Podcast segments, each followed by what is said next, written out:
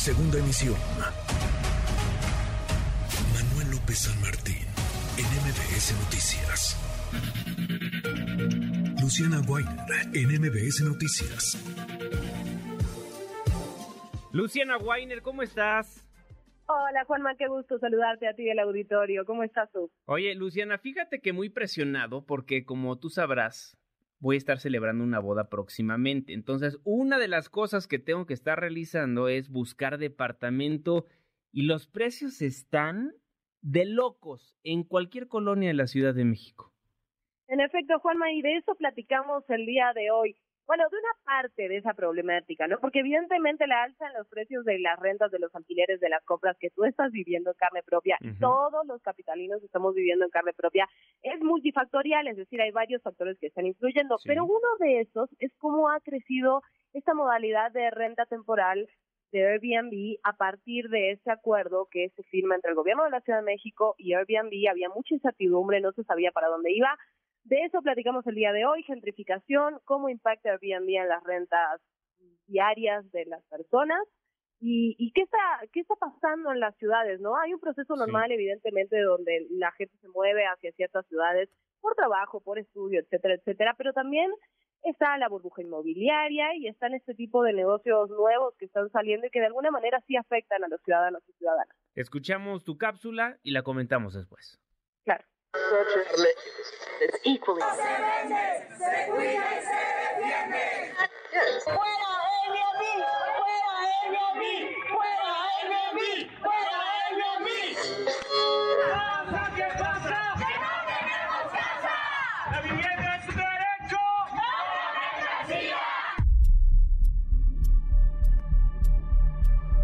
Según cifras del INEGI, en los últimos 20 años las rentas de vivienda en la capital mexicana han subido un 94%. Esto significa casi el doble del aumento que hubo en otras metrópolis, como Guadalajara, que registró 52%, o cerca del triple de Monterrey, donde la alza fue del 35%. Una de las causas de este aumento se le puede atribuir a la. Y que lleva varios años sucediendo. Y en términos se refiere básicamente al desplazamiento de una población por la llegada de otro tipo de población. Ella es Gina Sebey, historiadora del arte y especialista en temas de urbanismo y ciudad. Generalmente los nuevos habitantes desplazan a los viejos habitantes. Eh, se trata también de zonas que han tenido ciertas mejoras y se vuelven atractivas. La discusión sobre gentrificación y vivienda se intensificó el 25 de octubre, cuando el gobierno de la Ciudad de México anunció que había firmado un convenio con Airbnb y UNESCO para promover la capital como un destino para el turismo creativo que atraiga a más nómades digitales. Sin embargo, los detalles de este acuerdo los conocimos mucho tiempo después.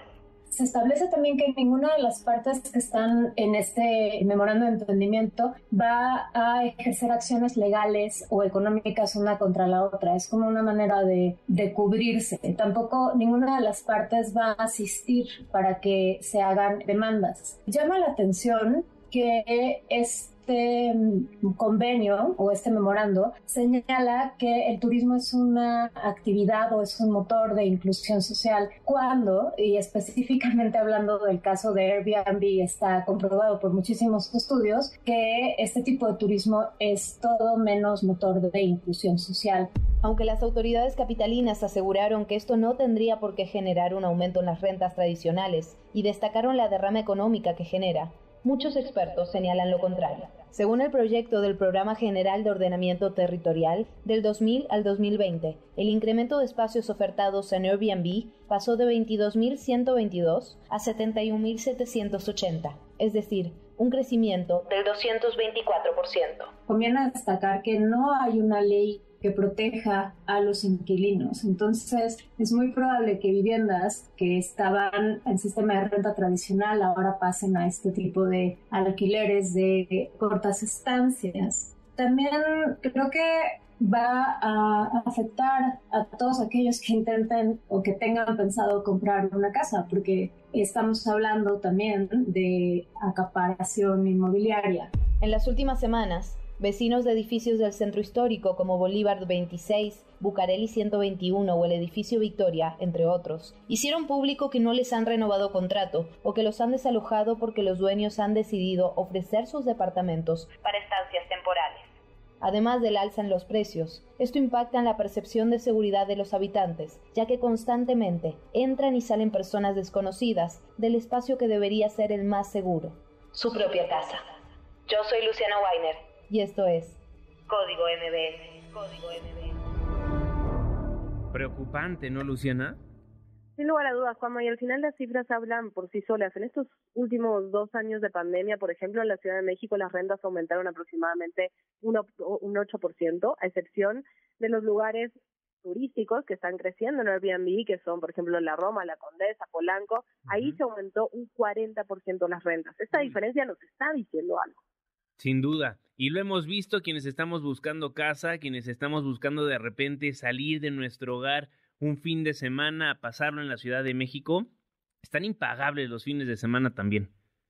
Sin lugar a dudas, Juanma, y creo que no se trata de satanizar cierto tipo de, eh, de, digamos, de negocios como Airbnb, solo lo que se está pidiendo es una regulación, ¿no? No se pueden tener todos los departamentos en esta modalidad de rentas a corto plazo, porque si no, la gente que quiere rentar para vivir no puede hacerlo. Totalmente. Luciana Weiner, redes sociales, ¿dónde te vemos? Arroba Luciana Weiner, guion bajo Juanma. Muchísimas gracias, Luciana. Buena tarde. Gracias a ti, un abrazo. Redes sociales para que siga en contacto: Twitter, Facebook y TikTok. M. López San Martín.